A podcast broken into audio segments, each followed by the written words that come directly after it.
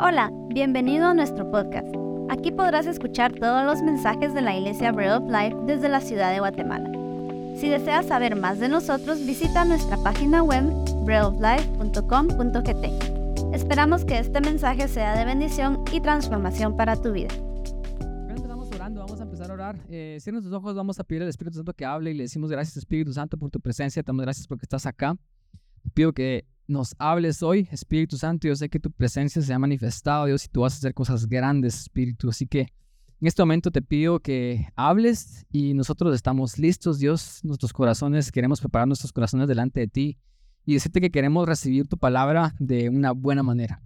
Eh, te pedimos que esa, esa palabra, esa semilla, Dios, dé, fruto al 30, 60 y 100 por uno, Padre, y que, y que podamos experimentar eh, algo bueno, Dios, a raíz de, de esta semilla que se va a hacer sembrar en tus corazones el día de hoy. Así que te damos gracias por este momento. En el nombre de Jesús oramos. Amén. Ahora no puedo decir semilla sin pensar en unos campos pagados, ¿oyeron? La semilla es la palabra de Dios. Eh, fíjense que los que no vinieron la semana pasada, esta semana estamos eh, retomando una serie que empezamos la semana pasada que se titula juntos es mejor. Y esta serie habla acerca de comunidad, habla acerca de, los beneficios de hacer vida juntos, de estar en una comunidad, de pertenecer. Y si no escucharon el mensaje de la semana pasada, se los recomiendo que lo escuchen. Creo que ya está en nuestras redes, está en YouTube, está en Spotify. Y este mensaje va a ser una, una ligera, tal vez, continuación de, ese mensaje. Y es la segunda prédica de esta serie. Así que si no vinieron el domingo pasado, bienvenidos. Hoy estamos eh, hablando de esta serie. Y el mensaje de hoy se titula ¿Cómo vencer la soledad? Que fue algo que nosotros hablamos la semana pasada. Em, antes de empezar con el mensaje, solo quiero que volteen a ver a la persona que tienen a la par y le den el más grande saludo que ustedes puedan darle, ya sea un apretón de manos. Si se animan a darse un abrazo, mejor, ¿verdad? Alguien saluda aquí a Oliver, por favor, yo te saludo, Oliver, desde acá, pero ahorita te van a ir a dar tu abrazo todos se quedan así siendo saludados. Quiero que todos salgan aquí con una interacción humana. Y el, versículo básico con el cual yo empecé la serie el domingo pasado fue este, que lo voy a volver a leer, es Génesis 2.18, que dice, eh, y dijo Dios, no es bueno que el hombre esté solo, le haré ayuda idónea. Y yo elaboré mucho el domingo pasado de de cómo Dios todo lo creó bueno, ¿verdad? Él creó todas las cosas y dijo, y es bueno, ¿verdad? En el sexto día, Él mira toda la creación, Él dice, todo es bueno en gran manera. Pero después Génesis 2, 18, o sea, un capítulo después, Él ve que algo no estaba bien en la creación. Y es la única cosa en la creación que Dios dice, esto no es bueno, ¿verdad? Y, yo sé que usamos este versículo en contexto con el matrimonio, pero yo creo que va más allá mucho del matrimonio. El matrimonio tal vez es la relación más íntima que podemos llegar a experimentar como seres humanos. Pero yo creo que esto es cierto con todas las relaciones humanas, ¿verdad? Porque Dios no dijo no es bueno que Adán o el hombre esté soltero, sino él dijo no es bueno que el hombre esté solo. O sea, en la creación de Dios todo era bueno, excepto la soledad. ¿verdad? Y por eso yo creo que eh, quiero hablar mucho acerca de esto, ¿verdad? Y otra vez el título de este mensaje es cómo vencer la soledad. Eh, voy a empezar de una vez directo porque tal vez vamos a, atacar eh, de raíz qué, qué significa esto, ¿verdad? Yo creo que tal vez todos estamos familiarizados con el concepto, pero soledad es la circunstancia de estar solo, ¿verdad? Es no tener a nadie, literalmente, si ustedes ponen en Google, esa es la, la, la definición de Google que les va a dar. Soledad es la circunstancia de estar solo, ¿verdad? Sin compañía. Y la conexión humana, que fue lo que vimos la semana pasada, es una necesidad humana. Eso fue algo que yo, que yo dije la semana pasada. Así como necesitamos tomar agua, así como necesitamos comer, así como necesitamos la necesidad de seguridad de tener un techo, ¿verdad? De vivir en una casa, así también necesitamos conexión humana, ¿verdad? Esto todos los científicos están de acuerdo. Y toda la gente que estudia psicología y todos dicen, sí, es una necesidad del ser humano tener conexión humana, porque Dios creó al ser humano como un ser relacional, ¿verdad? Y por eso es que Él dice en Génesis 2, ¿verdad?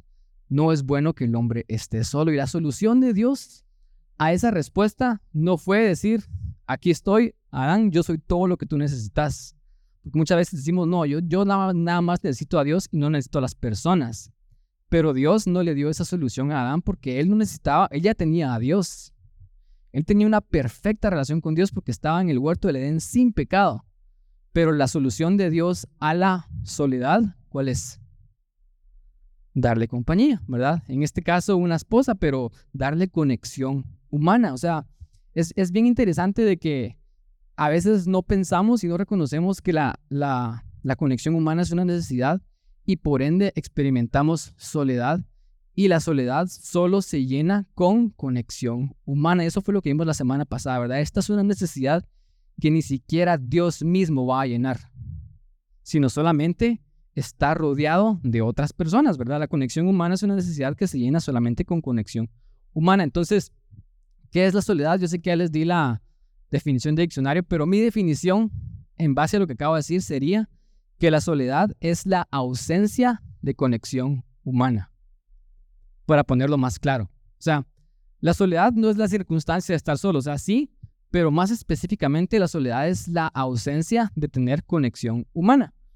Algo que yo dije la semana pasada y estoy como dando un resumen con este punto número uno, es de que no hay nada de malo en sentirnos solos. Porque muchas veces, si somos honestos, todos acá nos hemos sentido solos en algún punto de nuestras vidas y cuando nos empezamos a sentir solos, empezamos a creer de que hay algo malo en mí. Porque obviamente nos sentimos solos, eso nos hace sentir tristes, nos hace sentir aislados, nos hace sentir diferentes, sentimos que no pertenecemos. Entonces, si no pertenezco, debe de haber algo malo en mí porque no encajo con toda la gente, ¿verdad? Entonces, cuando sentimos soledad, nos empezamos como que a juzgar a nosotros mismos y pensamos que hay algo malo en nosotros. Pero yo creo que la soledad nada más es el síntoma de la conexión humana, ¿verdad? Y eso fue lo que vimos la semana pasada. Yo dije, la soledad entonces es como la alerta en su carro, cuando ustedes están manejando y les tira una alerta que les dice necesitas gasolina. Si nos empezamos a sentir solos, entonces la soledad es nada más la alerta de que necesitamos conexión humana. No hay nada de malo con sentirse solos, es nada más tu alma, tus emociones, tu mente diciéndote, tu espíritu inclusive diciéndote necesitas juntarte con personas, ¿verdad? Esta semana hablaba con un amigo que tiene una moto que no le marca eh, cuando tiene poca gasolina. No sé cuántos tienen ese tipo de motos. Y él me dice que se ha quedado tirado por lo menos tres veces. Porque se le olvida echar gasolina. Porque su moto no le marca que ya tiene el, tanque vacío, ¿verdad? Entonces dice que me dice, mira, una vez me quedé allá por donde vivía antes y, la cosa es que tuvo que empujar su moto como seis kilómetros y él dice, no tenés idea de lo que pesa una pasola. Me dice, nunca me he dado cuenta que pesa empujar muchísimo una pasola. Y qué triste no saber de que necesitamos algo en nuestras vidas. Porque andamos por la vida, ¿verdad? Sin saber de que hay una alerta que nos está tirando, pero como no la, no la hemos identificado, andamos por la vida sin llenar esa necesidad hasta que nos quedamos tirados y después todo se viene abajo, nos sentimos muy mal, estamos muy afectados en todo sentido y, y lo peor es que ni siquiera podemos verbalizar qué es lo que está pasando dentro de nosotros. Porque la mayoría de humanos no saben de que tenemos una necesidad de conexión humana y que la alerta de que necesitamos llenar esa conexión es sentirnos solos. ¿verdad? Entonces, esto es un resumen de, la semana pasada. Otra vez, Génesis 2.18, solo para eh, seguir eh, viendo lo que Dios dice. Y dijo Jehová a Dios, no es bueno que el hombre esté solo, le haré ayuda idónea. Entonces nosotros tenemos que llegar a un punto en nuestras vidas de saber de que tenemos necesidad de conexión humana. Y cuando sentimos solos es nada más la alerta que nos dice, hey, necesitas conexión humana. ¿Verdad? Así como cuando ustedes tienen hambre, ¿verdad?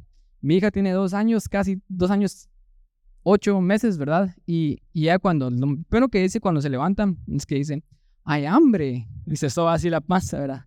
No dice, tengo hambre, ella dice, hay hambre. Y obviamente ella sabe comunicar de que tiene una necesidad. Entonces cuando dice hambre, yo le empiezo a decir, ¿qué crees? ¿Querés esto? ¿Querés lo otro? ¿Querés esto? Y hasta que me dice que sí a algo, ¿verdad? Y, y eso le damos. Solamente solo cosas buenas tenemos en la casa. Eh, pero es, es bien curioso cómo ellos, de tan pequeños saben pedir lo que necesitan. Y nosotros lo entendemos con, con necesidades tan obvias como la comida, ¿verdad? Como el agua. Pero debería de ser igual de obvio cuando nos sentimos solos, saber de que necesitamos ir con personas. Entonces, si queremos ir ahondando a este primer punto de qué es la soledad, yo les podría decir que la soledad es mala. Porque Dios dijo, no es bueno que el hombre esté solo. Entonces, si no es bueno que el hombre esté solo, entonces la soledad es, y, parece como un razonamiento así como que no es nada wow, pero realmente les prometo que a veces nosotros no, no podemos identificar eso en nuestras vidas. Entonces, yo entiendo de que hay muchos introvertidos acá que les gusta estar solos. Levanten la mano, ¿cuántos son esos introvertidos? Yo naturalmente soy introvertido. Y les puedo decir así de experiencia propia que tal vez eh, hay dos tipos de personas, esto también lo dicen los científicos. están las personas que estar con personas te da energía y están las personas que estar con personas te drena energía. Yo soy de los que cuando estoy con personas me siento drenado, ¿verdad? Porque naturalmente soy introvertido, entonces naturalmente trato de buscar estar solo, ¿verdad?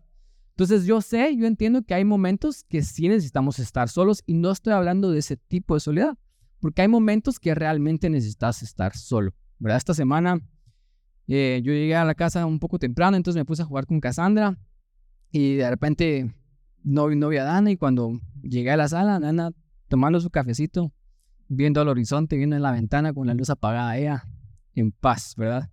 Y ella necesitaba ese momento de soledad en ese momento porque ella estuvo, está todo el día con Cassandra. Entonces, ella de repente en un momento del día, cuando ella lo puede tener, para ella es saludable tener ese momento. No estoy hablando de esos momentos. Yo sé que en ocasiones es bueno estar solo, en ocasiones. Y hay personas que naturalmente son introvertidos, que tal vez necesitamos de repente alejarnos porque ya nos estamos sintiendo drenados de energía y necesitamos recargarnos, ¿verdad? En esas cosas que hacemos eh, cuando estamos solos. Por ejemplo, Jesús él buscaba intencionalmente estar solo, ¿verdad? Pero este es mi gran punto. Jesús buscaba estar solo porque él necesitaba estar a solas con Dios y orar, pero él siempre regresaba con las personas.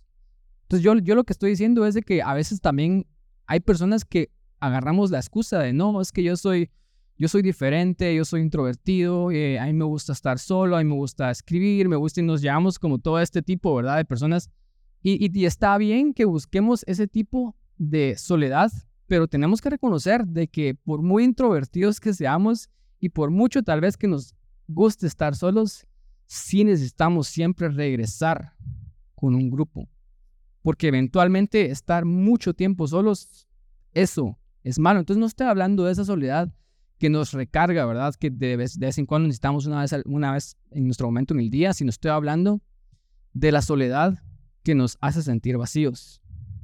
Estoy hablando de la soledad que nos depriva de conexión humana, de la soledad que nos depriva de, tener un sentido de pertenencia que nos hace sentir de que no pertenecemos a ningún grupo y que, y que hay algo malo en nosotros, ¿verdad? Estoy hablando de la soledad que nos dice de que no somos suficientes, de que no somos amados. Estoy hablando de ese tipo de soledad y esto es lo que lo que yo creo que estaba refiriéndose Dios en Génesis 2, 18, cuando él dice, no es bueno que el hombre esté solo. Y otra vez, él tenía conexión perfecta con Dios, no había pecado en ese momento. Pero aún así él necesitaba a alguien en su vida, ¿verdad? Entonces, punto número dos, ¿cuáles son las consecuencias de la soledad? Porque estamos eh, estudiando este asunto de la soledad, ¿verdad? Y les voy a leer algunas estadísticas que yo investigué de varios eh, estudios que hay eh, en Internet, todos verificados y la mayoría, otra vez, perdón, hechos en Estados Unidos, pero ellos son a veces los que más estudios tienen, ¿verdad? Em, y de hecho estos estudios venían de las páginas oficiales del gobierno de Estados Unidos, porque Estados Unidos para ellos el problema de la soledad en su sociedad es un problema grande, que ellos están investigando y dando muchos recursos porque está afectando a toda su sociedad. Entonces ellos decían estas cosas con respecto a la soledad. Escuchen, vivir aislados disminuye nuestras posibilidades de sobrevivencia. Porque como seres humanos nosotros fuimos creados para vivir en comunidad, entonces la gente se empezó a juntar en grupos porque juntarse en grupos hacía que ellos estuvieran más propensos a sobrevivir contra los tigres de Bengala o contra cualquier otra cosa, ¿verdad? Y podían organizarse y cazar y, tener y construir sus sociedades y sobrevivir, ¿verdad? Eso era cierto y tal vez lo, lo vemos así como en aquellos tiempos, ¿verdad? Súper antiguos, pero sigue siendo cierto el día de hoy. Esta fue una de sus conclusiones. dice que el aislamiento social incrementa nuestra probabilidad de muerte prematura por 29%. Y dice que este número, este 29% de probabilidad es igual a fumarnos un cigarro al día. Entonces, si no fumas y, y, decís, bueno, no fumo, entonces voy a vivir más, pero vivís aislado, déjame decirte que tus probabilidades de morir en una muerte prematura son iguales como que si fumaras un cigarro al día, ¿verdad? En, resumen, empezaban a decir cómo la soledad nos enferma y ellos decían que vivir en aislamiento social puede incrementar el riesgo de tener una condición cardíaca por 29% y un derrame por 32%. Dice que las personas con poca conexión social estaban asociadas con el riesgo de tener diabetes tipo 2 y otras complicaciones diabéticas, incluyendo ataques cardíacos y problemas en los riñones. La conexión social demostró mejorar la hipertensión y la diabetes en, las personas con hipertensión y diabetes. O sea, no hacían nada diferente, pero el simple, hecho de estar en una comunidad, y sentir que pertenecían, mejoraba su hipertensión y su diabetes. O sea, increíble esto, o sea, sin, sin hacer ningún cambio en su, en su dieta. El aislamiento social o tan solo la percepción de soledad incrementa la inflamación del cuerpo al mismo grado que la inactividad física. O sea, así como nuestro cuerpo se, se infla, ¿verdad? Se inflama y eso nos lleva a muchas otras enfermedades por no hacer ejercicio, dice que vivir aislados tenía el mismo efecto, como que si no hiciéramos ejercicio. Decía, seguía diciendo, dice que en las personas de la tercera edad, los ancianos con soledad crónica aumentaban su posibilidad de riesgo de desarrollar demencia por 50%. Estar socialmente conectados mejora nuestra respuesta inmune en contra del estrés. O sea, puedes lidiar mejor con el estrés, dice la, la soledad contribuye a la severidad, la, la soledad contribuye a la severidad de enfermedades virales, o sea, te enfermas más, te da gripe más seguido. Y a veces no sabemos por qué nos enfermamos tanto. Y, una de las, de las, causas es que vivimos aislados, no, nos hace falta conexión social. La soledad contribuye, eh, perdón, eso lo dije, las personas con fuertes percepciones, percepciones de pertenencia a una comunidad eran 2.6 más propensas a mostrar una mejor salud en general que las personas que no sentían pertenencia. Esto era como todo físico, ¿verdad? Como, como realmente está directamente relacionado que estar desconectados, aislados de la gente nos enferma, literalmente, físicamente pero también nos afecta en toda la vida en general. Escuchen lo siguiente, dice que los niños y los adolescentes que disfrutaban de buenas relaciones en su alrededor se desempeñaban mejor académicamente. ¿Verdad? Es, es, es un poco obvio. ¿Verdad? Los adultos, dice que reportan soledad, son dos veces más propensos a desarrollar depresión. Y las personas que estaban involucradas en una comunidad y especialmente que hacían ayuda social en esa comunidad, los índices de desempleo en esa comunidad eran más bajos. O sea, ¿cómo? El simple y sencillamente de estar en una comunidad y hacer ayuda social te hacía que los índices de desempleo bajaran, ¿verdad? Entonces también afectaba el, el, el, el, aspecto económico. Y había un estudio más específicamente donde estudió a unos residentes de Alameda en California, es una ciudad de California, que estudió a 7.000 personas por 9 años. Entonces, este estudio es muy contundente, ¿verdad? Porque siguió a 7.000 personas por nueve años. Y concluyeron que mientras más, estas son las conclusiones de este estudio, concluyeron que mientras más solitarias eran las personas, eran más propensas a morir, lo que ya hemos dicho, y más propensas a tener hábitos dañinos, ¿verdad? La conexión social es esencial para nuestra salud, dijeron ellos. Mejora nuestra salud física, pero también mejora nuestra salud emocional y mental, ¿verdad? Dijeron que inclusive nuestra salud financiera y académica está relacionada con nuestra conexión con otras personas.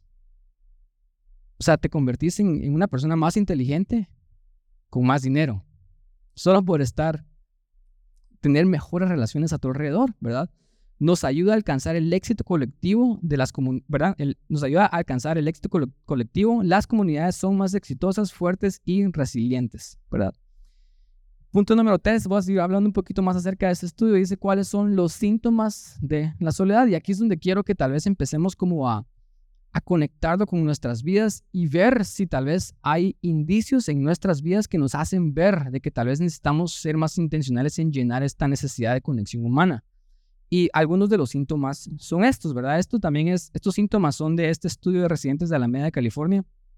Dice que uno de los síntomas era la falta de perspectiva en todas las personas en general. Eso quería decir que cuando nos sentimos solos, carecemos de perspectiva. Y eso quería decir que si tenemos altos, esos altos son más altos. Y si tenemos bajos, esos bajos son más bajos. O sea, no sé si ustedes tal vez lo pueden ver, pero cuando alguien, por ejemplo, no tiene conexión social, a veces esa persona dice, no necesito a nadie, me voy a enfocar en mí, en desarrollar mis habilidades, en vivir mi vida, voy a perseguir el éxito. Hay gente como que canaliza esa falta de conexión humana tal vez para, para perseguir el éxito. Y hay gente que alcanza el éxito, pero una vez alcanzaron el éxito, ellos ahora reafirman su creencia de que no necesitan a nadie y dicen yo soy mejor que los demás. Ya vieron que yo tuve éxito, y, su alto se convertía más alto, porque el éxito se les iba a la cabeza y no tenían personas que los centraran, que los volvieran más humildes, ¿verdad? Yo tengo personas a mi alrededor, especialmente mi esposa, que cuando yo se me sube un poquito el ego, ella inmediatamente se encarga de ponerme los pies sobre la tierra. Y es bueno tener personas así en tu vida. Es bueno tener personas que te centran y te, y te dicen, hey, controla un poco tu ego, necesitas un poco más humildad, porque eso nada más nos puede llevar a tomar peores decisiones. Y eso ha sido bien cierto en mi vida. Yo por estar tal vez con el ego hasta arriba he tomado muy malas decisiones, ¿verdad? Y es lo mismo del otro lado, ¿verdad? Nuestros bajos son más bajos. Porque cuando tenés problemas y te sentís solo, tus problemas son más graves. Tus problemas son peores. O sea, y esto todo está relacionado con la falta de perspectiva. Y ellos decían, que obviamente esta falta de perspectiva hace que tomes malas decisiones. Porque si no tienes perspectiva, entonces vas a tomar malas decisiones. Y por ende, ahí venían un montón de cosas peores, ¿verdad? Resultados peores para estas personas solo por la desconexión humana, ¿verdad? Para contrarrestar esto, Proverbios 11:14 dice lo siguiente, dice, donde no hay dirección sabia, caerá el pueblo, más en la multitud de consejeros hay seguridad. O sea, es bueno tener gente a tu alrededor que te ayude a tomar mejores decisiones. Porque cuando estás solo, otra vez, si estás arriba, tomas decisiones en base al ego. Y si estás abajo, los malos momentos se sienten peor y tomas decisiones en base al lugar en donde estás. Pero tener personas a nuestro alrededor nos ayudan a centrarnos y nos ayudan a tomar mejores decisiones. Otro de los síntomas que decía este estudio, y escuchen este, tal vez Tal vez, no sé, tal vez la falta de perspectiva. Yo sé que todos nos sentimos identificados con esto, pero creo que con esto un poco más. Uno de los síntomas que ellos pudieron ver en este grupo de 7000 personas que siguieron por nueve años es de que las personas que estaban careciendo de conexión social tenían miedo a la intimidad. Y la conexión es esta, es de que usualmente cuando crecemos, cuando estamos desarrollándonos y tal vez somos niños, Nuestros papás a veces no son los mejores papás. Y nuestros papás a veces nos dañan. A veces nuestros papás nos abandonan. A muchos de ustedes no conocieron a su papá. Su papá los abandonó de niños.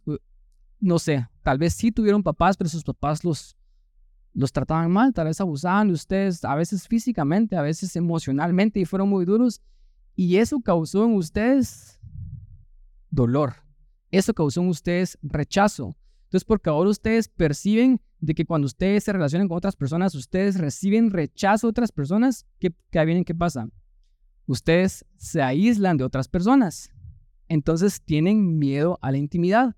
Pero sigue, siguen reforzando ese círculo vicioso porque ahora que tienen miedo a la intimidad, obviamente rechazan cualquier relación porque tienen miedo a ser lastimados, ¿verdad? Porque ellos dijeron acá unas las conclusiones que los humanos prefieren más el aislamiento que el dolor del rechazo, imagínense eso.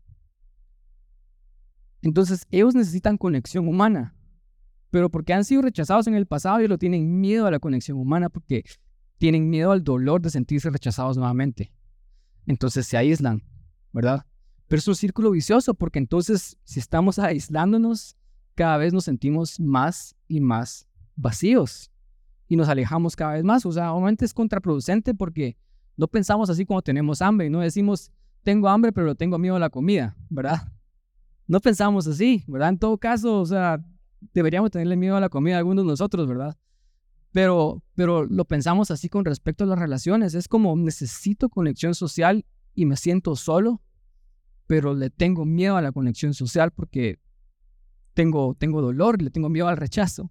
¿Verdad? Y este era uno de los síntomas, el, el miedo a la intimidad. O sea, analicemos nuestras propias vidas. O sea, tal vez a veces nosotros le, tenemos miedo a, a irnos muy íntimos con la gente. Y están bien las conexiones superficiales, pero de repente cuando se empieza a poner un poco más confrontativo, un poco más profundo, decimos, no, y, y nos vamos, ¿verdad? Y, y, eso es un síntoma de, de, que hay un vacío en nosotros, ¿verdad? De conexión social, de conexión humana, ¿verdad? Que tenemos soledad. Otro era que las personas más solitarias, ¿verdad? Con soledad eran más egoístas. Y ellos dijeron, porque mientras más solitarios, más absorbidos por sí mismos, entonces más absorbidos por el ego, entonces más egoístas. O sea, pensémoslo por un momento, o sea, ¿cuántas personas acá de nosotros conocemos a alguien que es muy egoísta? Tal vez nosotros somos muy egoístas, honestamente, y, y pensemos esto, a veces no habíamos hecho la conexión de que el egoísmo es como falta de conexión humana. No habíamos hecho la conexión y ahora es como realmente no es de que juzgamos a la persona por ser egoísta, decimos, ah, es que esta persona es bien egoísta, sino tal vez podemos tener un poco de empatía a esa persona y saber de que si alguien en nuestras vidas o inclusive nosotros estamos siendo muy egoístas, es porque tenemos un, vacío en nuestro corazón de conexión humana. ¿Verdad? No debería ser algo como para juzgar a las personas, sino debería ser algo para entender a las personas. Y el último, y con este termino con mis, estadísticas, era de que el último síntoma era la enfermedad. O sea, las personas enfermaban más porque, obviamente, estando solos, eran más propensos a tener hábitos dañinos y por ende morían muertes prematuras. Entonces el gran resumen era que las personas solitarias eran las personas más enfermas. Y eran las personas más enfermas físicamente, pero porque emocionalmente también estaban enfermos, porque no llenaban ese vacío que tenían en sus almas de conexión humana, ¿verdad? Entonces quiero que miren la siguiente imagen y con esto vamos a, ir amarrando al último punto, que es el más importante, no, la imagen anterior a esa, donde dice soledad.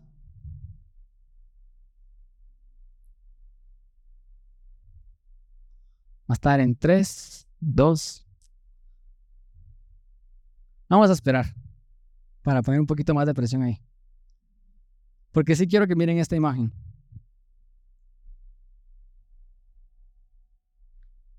Ahí está. Perdón si no me entienden mi letra, lo hice así a última hora, pero el gran problema que nosotros pensamos que tenemos en nuestra vida es este problema que está en el centro, que es la soledad. Nos sentimos tristes, nos sentimos solos, nos sentimos aislados, sentimos que no pertenecemos, nos sentimos que no somos suficientes, que no somos amados y, y nos sentimos como que hay algo mal en nosotros por sentirnos solos, ¿verdad? Y los síntomas son todos estos, ¿verdad? Es la falta de perspectiva, el miedo a la intimidad, el egoísmo, la enfermedad física o emocional. Pero la enfermedad, perdón, la soledad tiene los síntomas de arriba. Pero de hecho la soledad es un síntoma en sí de la falta de conexión humana. Entonces, hoy yo sé que el mensaje es cómo vencer la soledad y, y, la soledad realmente no es el problema. Por eso mi definición de soledad es que soledad es la ausencia de conexión humana. El verdadero problema de nuestras vidas es que no tenemos conexión humana. Entonces, la gran solución a la conexión o a este problema de la soledad es buscar comunidad. Esa es la gran solución. Y ahora sí vamos a ir a la Biblia porque dijeron el pastor sí se nos fue mucho las estadísticas y no digo nada de la Biblia. Y vamos a ir a Primera Reyes 19 del 4 al 5. Esta es eh, la historia de Elías, tal vez muchos han escuchado del profeta Elías, uno de los grandes profetas de Dios, una de las pocas personas que no murió, sino Dios se lo llevó con cuerpo. Imagínense el hombre de Dios que él fue, ¿verdad? Y dice que estaba Elías y se fue por el desierto un día de camino y vino y se sentó debajo de un enebro, enebro que era un árbol, imagino, y deseando morirse dijo, el gran profeta Elías, Dice, deseando morirse, dijo, basta ya, oh Jehová, quítame la vida, pues no soy mejor que mis padres. Y echándose debajo del enebro se quedó dormido y aquí luego un ángel lo tocó y le dijo, levántate y come. Por contexto, lo que acaba de pasar es de que Elías acaba de retar a todos los profetas de Baal y él dice, hey, hagamos una prueba a ver quién, es, quién tiene el verdadero Dios viviente. Hagan ustedes un altar y hagan lo que ustedes tienen que hacer y si cae fuego del cielo, entonces su Dios es el verdadero Dios. Y los profetas hacen un montón de rituales, se cortan y hacen un montón de sacrificios humanos y cosas así y no pasa nada. Y después él viene le echa agua a ese altar, hace una zanja llena la zanja de agua y dice, Dios, escúchame, demostrarles que tú eres el verdadero Dios y ¡pum! cae fuego del cielo y consume ese altar. Esa, es la historia, eso es lo que acaba de pasar. Pero después él viene, tiene esta gran victoria, ¿verdad? Dice que después fueron y mataron a todos los profetas de Baal que estaban ahí. Y él acaba de tener una gran victoria, ¿verdad? Delante de los ojos de alguien que está viendo la historia diciendo, o sea, Dios respaldó a Elías.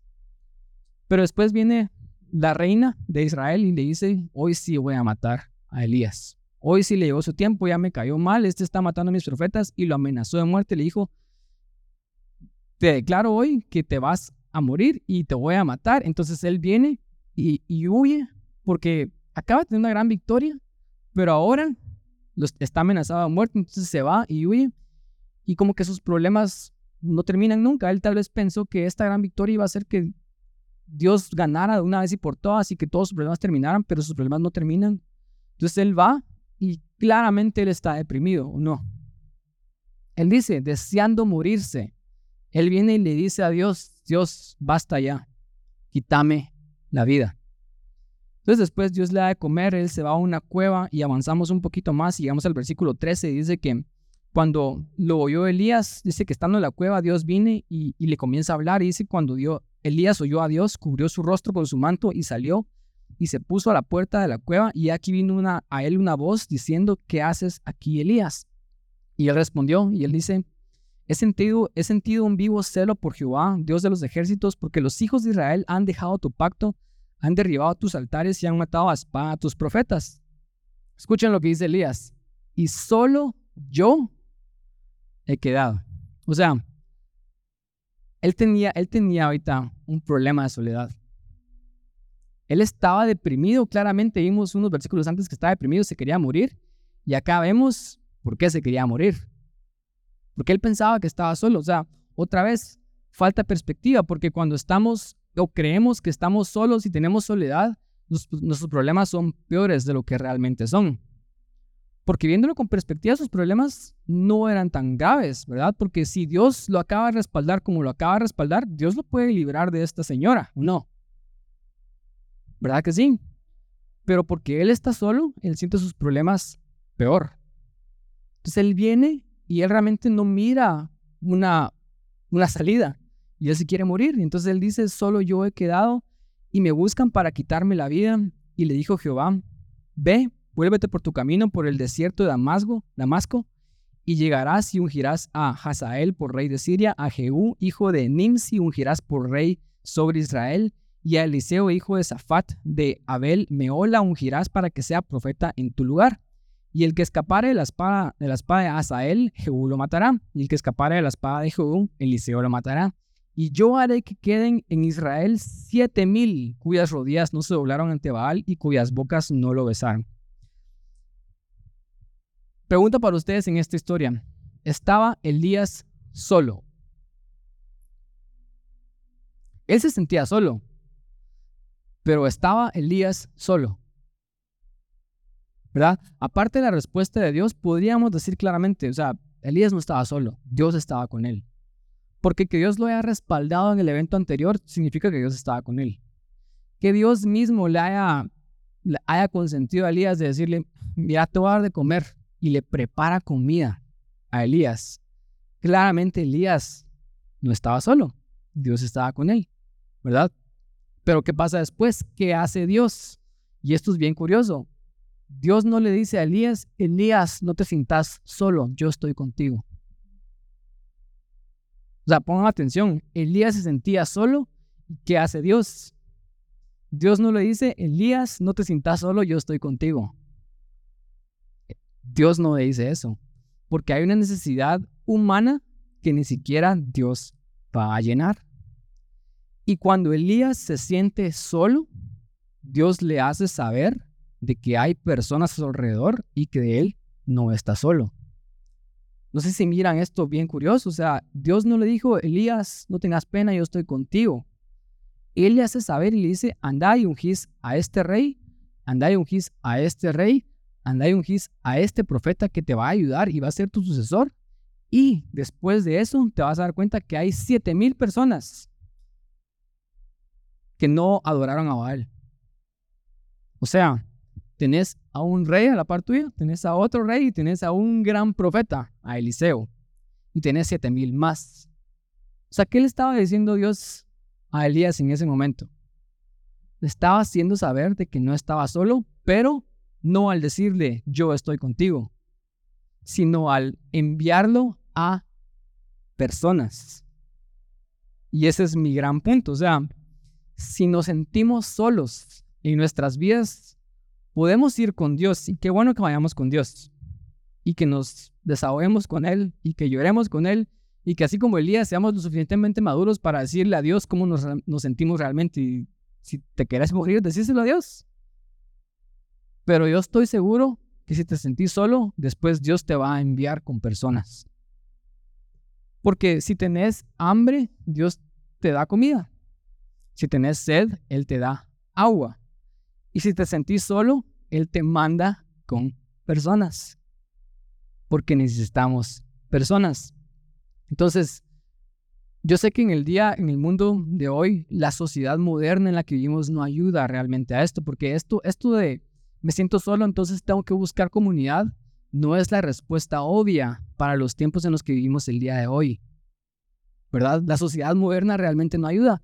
Yo estaba viendo un documental y, hicieron unos, unos experimentos en ese documental en donde pusieron a un vagabundo tirado en Nueva York, ¿verdad? Y cuando hay un vagabundo tirado en Nueva York, ¿qué hace la gente? ¿Va? O sea, si es que lo miran, ¿verdad? La mayoría ni siquiera miran a la persona. Pusieron a la misma persona en un pueblito pequeño en Italia y se tiró al piso. ¿Y qué pasó? Inmediatamente todos llegaron y lo empezaron a ayudar. La misma persona, el mismo caso. Pero ¿por qué en las ciudades grandes la gente lo obvia y en los pueblos pequeños no? ¿Verdad? Porque en las ciudades grandes esto fue lo que pasó con los seres humanos. A medida que fueron creciendo los seres humanos y las ciudades empezaron a ser más grandes, ya no te sabías los nombres de todos, como antes, cuando la gente vivía en comunidades pequeñas. Entonces, cuando antes sabías los nombres de todos, empezás a desasociarte de las personas como personas. Y literalmente empezás a ver a las personas como objetos. Eso pasa en las ciudades grandes. Si ustedes van a un pueblo pequeño, todos se conocen, todos se ayudan y todo, también todos lo saben, ¿verdad? Pero en las ciudades grandes, las personas se ven como objetos. Y, esto es bien triste realmente porque, o sea, nosotros vivimos en una ciudad grande y vivir en una ciudad grande no ayuda para solucionar este problema de comunidad. Porque nos empezamos a desasociar unos de otros y eso también pasa, me duele muchísimo más, pasa en las iglesias. Y obviamente pasa en las iglesias grandes porque son tan grandes que la gente ya se desasocia de que hay otro cristiano y otra persona ahí, hasta se pelean en los parqueos. Pero me duele más que a veces pasan en iglesias pequeñas. Porque acá todos deberíamos de saber el nombre de las personas que estamos acá, todos deberían de conocernos y deberíamos de comportarnos como una verdadera comunidad porque no somos muchos. Y si nosotros venimos acá, nos sentamos en la iglesia y no le hablamos a nadie y salimos de acá sin tener conexión con otras personas, entonces hay algo mal en esta iglesia. Porque eso no debería pasar en comunidades grandes, ¿verdad? Psicológicamente tal vez es aceptable que pasen en donde hay multitudes, porque no te puedes preocupar por las multitudes, pero no debería de pasar en iglesias pequeñas. Yo sé que las sociedades modernas no ayudan, también estaba leyendo otro libro en donde dice que cómo la arquitectura también nos ha llevado a vivir más en aislamiento. Y aquí sí, otra, ahora sí pongan las imágenes de las casas.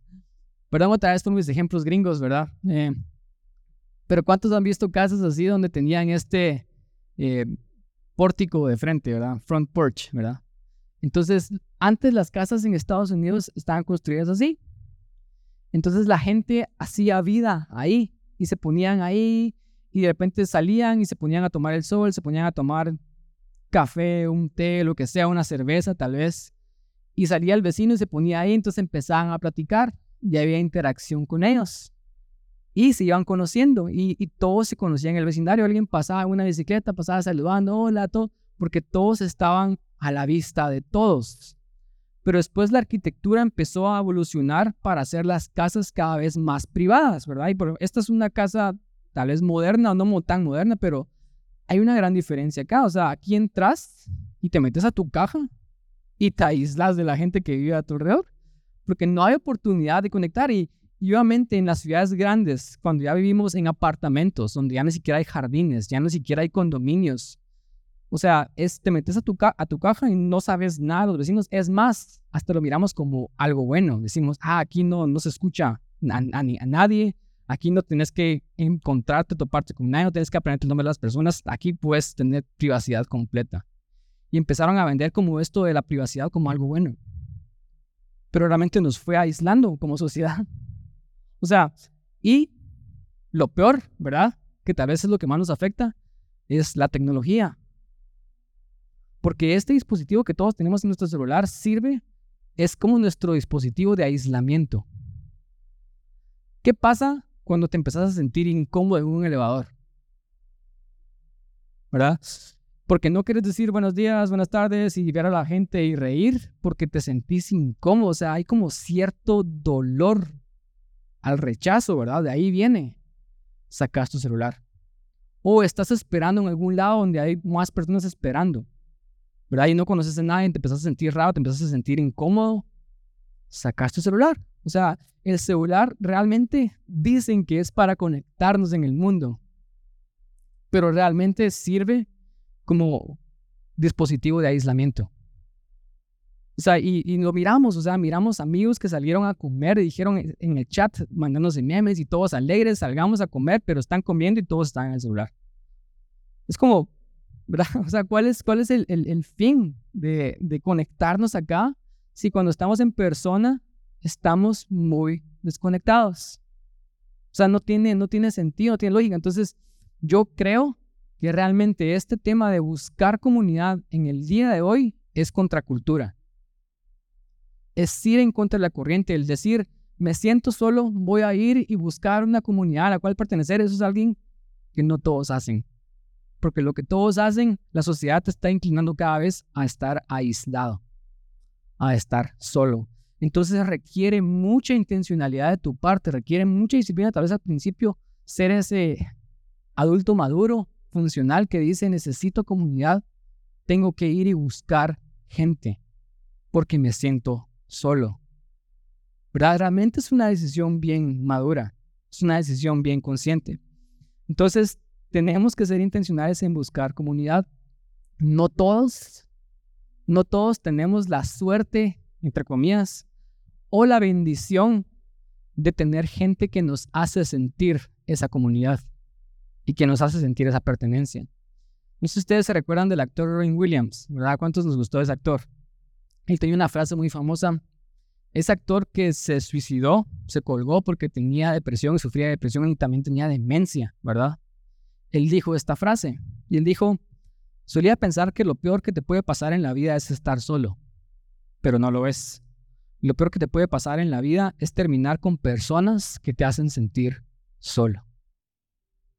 Porque realmente creo que no todos tenemos la bendición de haber crecido en un lugar con papás que nos hicieron sentir amados, que nos hicieron sentir suficientes, con papás que infundieron en nosotros ese sentido de pertinencia de saber de que somos hijos y que tenemos un lugar no todos tenemos la suerte, tal vez la bendición de tener ese tipo de amigos, que aún a pesar de los años siguen siendo amigos, que aún a pesar de las diferencias ideológicas y los cambios de toda la vida, siguen estando ahí para nosotros. No todos tenemos esa bendición, pero si no tenemos esa bendición, entonces tenemos que ir y buscar a esas personas. Tenemos que ir y buscar un lugar al cual pertenecer porque necesitamos pertenecer. ¿verdad? Fuimos creados a imagen y semejanza de Dios. Ustedes saben que Dios es un Dios trino y Él tiene comunidad entre Él, ¿verdad? No, no, no expliquen cómo funciona la Trinidad, pero Él tiene comunidad entre Él y Él, como, como Dios trino, nos creó seres relacionales. Entonces, cuando nos juntamos con otra gente, adivinen qué estamos haciendo. estamos representando a Dios bien. Porque Él es un Dios relacional, ¿verdad? Entonces, quiero que nos pongamos de pie, vamos a terminar orando en este momento.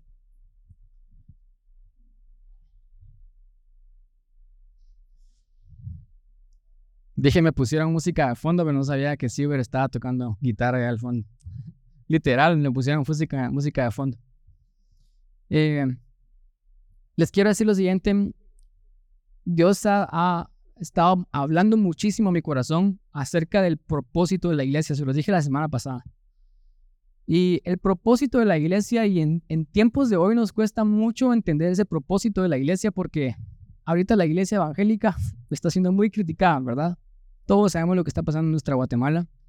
Y, y, casi ahorita casualmente estaba hablando con alguien acá que casi es como que, ah, sos cristiano evangélico, entonces es como que decir, te estás oponiendo al cambio del país. Así es, ya, imagínense. Qué mala fama tenemos nosotros la iglesia. Pero la iglesia nunca fue ese agente que se opuso al cambio, que se opuso al progreso. La iglesia, la verdadera iglesia de Jesús, eran los primeros discípulos, la primera comunidad que decían, vimos a Jesús. Estuvimos con Él, caminamos con Él, vimos cómo murió y cómo resucitó y le tenemos que decir al mundo que Él existe, que Él salva. Entonces se empezaron a juntar y empezaron a decir, hey, tú sos cristiano, tú sos mi familia, tú sos mi amigo y empezaron a crear esa comunidad real en base a la creencia central de que creían en Jesús como el Señor y Salvador. Hace muchísimos años a mí me gustaba, bueno, me gusta todavía, pero yo escuchaba una banda que se llamaba MXPX. Yo estaba allá por el 2003 y nadie conocía esta banda, nadie, porque era así súper under, ¿verdad? Entonces a mí sí me gustaba, mi banda favorita. Y yo hacía amigos en la calle solo porque yo miraba que alguien tenía una gorra de MXPX o una playera. Porque era tan raro que vos te gusta la misma banda que a mí me gusta, hagámonos amigos. Y me hice amigos de esas personas y todavía los tengo ahí en Facebook porque los vi en la calle usando una playera y una gorra de la misma banda. Imagínense eso. Y yo creo que debería ser así como los cristianos. Ese fue el espíritu que unió a los primeros cristianos en el principio. Es, tú crees en Jesús, yo también. Tenemos que ser amigos. Tenemos que juntarnos, leer la Biblia, crecer juntos, ayudarnos unos a otros porque hay persecución afuera y los tiempos están malos y necesitamos estar juntos, necesitamos estar rodeados porque juntos somos más fuertes y no solamente por eso, sino porque necesitamos contarle a otros lo que Jesús hizo. Ese es el propósito de la iglesia. Y, ahora no se siente, o sea, no se siente esa unión, esa unidad, esa misión en la iglesia y me duele muchísimo porque ¿qué estará pensando Jesús de su iglesia en este momento? Y por eso es que los hice sentarse juntos. Porque tenemos que empezar a hacer una iglesia que cambia eso. Tenemos que empezar a juntarnos y hacer familia juntos y saber de que somos hermanos y que estamos unos con otros y que no estamos solos en esta vida. Y es más, necesitamos unirnos para ir y contarle a otros que, que hay esperanza en el mundo, ¿verdad? Ese es el propósito de la iglesia. Entonces, resumen, ¿cómo vencemos la soledad? la vencemos al buscar comunidad. Y para los que ya pertenecen a esta comunidad, les quiero pedir un favor. Ayúdenme a construir esta comunidad. Ayúdenme a seguir construyendo esta comunidad porque no lo pueden hacer solo los líderes. Necesitamos que ustedes entiendan el propósito de lo que estamos haciendo acá y que ustedes le digan a otros, hey, yo sé que estás solo, venite. Tenemos un grupo. Te voy a presentar a gente con la cual realmente puedes confiar. Te voy a presentar a gente que realmente pueden estar contigo en tu camino y te pueden ayudar. Venite, vamos a la iglesia. Eso es lo que necesitamos hacer como iglesia. Cierren sus ojos, vamos a orar. Les voy a pedir eh, que levanten sus manos en este momento. Yo sé que hay muchas personas acá que tienen o están pasando exactamente lo que yo estoy hablando de sentirse solos, y, les quiero hablar a ustedes, y si te sentís solo, solo pone tu mano ahí en tu corazón, voy a orar por ti. Y en este momento yo vengo a declarar de que tú no estás solo y de que no hay nada malo en ti. Solo has tenido este síntoma en tu corazón que te dice que necesitas conexión humana. Pero hoy vengo a decirte de que Dios te ama, de que Dios nunca te ha dejado, él nunca te va a dejar. pero que también Él quiere que seas intencional en buscar comunidad, en buscar una familia con personas, preferiblemente que tengan las mismas creencias que tú, para que te ayuden a caminar esta vida, para que te ayuden a transitar esta vida cristiana, para que te ayuden a, a buscar a Dios, personas que te guíen a escuchar la voz de Dios. Entonces, ¿por qué no empezás a orar y, y empezás a decirle a Dios, Dios, gracias te doy porque yo sé que tú me llenas en este momento? Pero también te doy gracias, Dios, porque yo sé que tú me vas a llevar a un lugar en donde voy a encontrar personas con quienes yo puedo pertenecer. Y para todos los demás, los que tal vez ya estamos siendo intencionales en buscar eso, en satisfacer esa necesidad, quiero retar en esta oración a que le digas a Dios, Dios, yo quiero ayudar a construir la iglesia. Yo quiero ayudar a crear un hogar para las personas que se sienten solos. Yo en este momento oro para que esta semana Dios ponga esa empatía en tu corazón, que el Espíritu Santo te dé ese discernimiento de ir con personas y a tu alrededor que tal vez están y se sienten solas en este momento. Y, te voy a retar a que Tal vez dejes un poquito tu agenda a un lado y que hagas tiempo para ir con esa persona y estar con esa persona.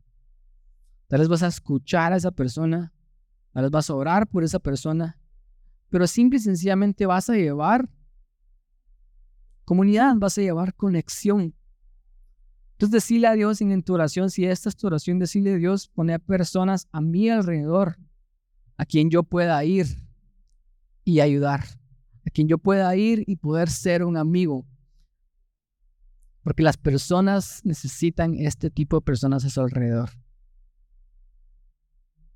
Padre Santo, yo sé que tú estás obrando, Dios. Yo en este momento, Padre Santo, quiero echar fuera, Dios, todo espíritu de soledad, Padre Santo, todo espíritu de depresión, todo espíritu de tristeza, Dios, que nos ha estado mintiendo, nos ha estado diciendo de que no somos dignos de ser amados, de que no somos dignos de recibir amor cualquier miedo al rechazo, Padre Santo, cualquier miedo a la intimidad, en este momento lo cancelo en el nombre de Jesús. Y hoy viene un espíritu de amor, Señor Jesús, sobre nosotros. Hoy tu, tu espíritu nos hace sentir amados. Tu espíritu nos empieza a llenar nuestro corazón de saber de que somos dignos, de saber de que pertenecemos. Doy gracias, Padre Santo, por tu presencia. Vamos a terminar con lo siguiente. Les voy a pedir que empecemos a orar unos por otros. Entonces se pueden voltear ahí. Si tienen una persona a su alrededor, vamos a voltearnos, vamos a poner nuestras manos sobre esa persona, vamos a abrazarnos, vamos a lo que el Espíritu Santo nos esté guiando y vamos a empezar a interceder unos por otros. Vamos a orar tal vez para que para que Dios venga a, la situación de cada persona. No quiero que nadie, nadie se quede solo. Por allá miro dos personas que están solas hasta atrás. que hay otra. Entonces, si tú estás solo, tenés que ser intencional en salir de tu lugar y buscar a alguien para orar por alguien. Entonces, a la cuenta de uno, dos y tres, empezamos a orar unos por otros. Empezamos a, pedirle que Dios sea el Dios todopoderoso en esa situación que estemos viviendo. Tal vez voy a orar por las personas que están en línea, las personas que miran este video. Así que Padre Santo, yo declaro, Señor Jesús, de que tú eres un Dios bueno, de que tú tienes planes de bien para nosotros y no de mal, Dios. Yo, yo, yo declaro, Señor Jesús, de que tú vas a obrar en nuestras vidas de manera favorable, Dios. Todos los que estamos acá tenemos necesidad, Padre Santo, pero todos acá, Señor Jesús, tenemos un buen Padre.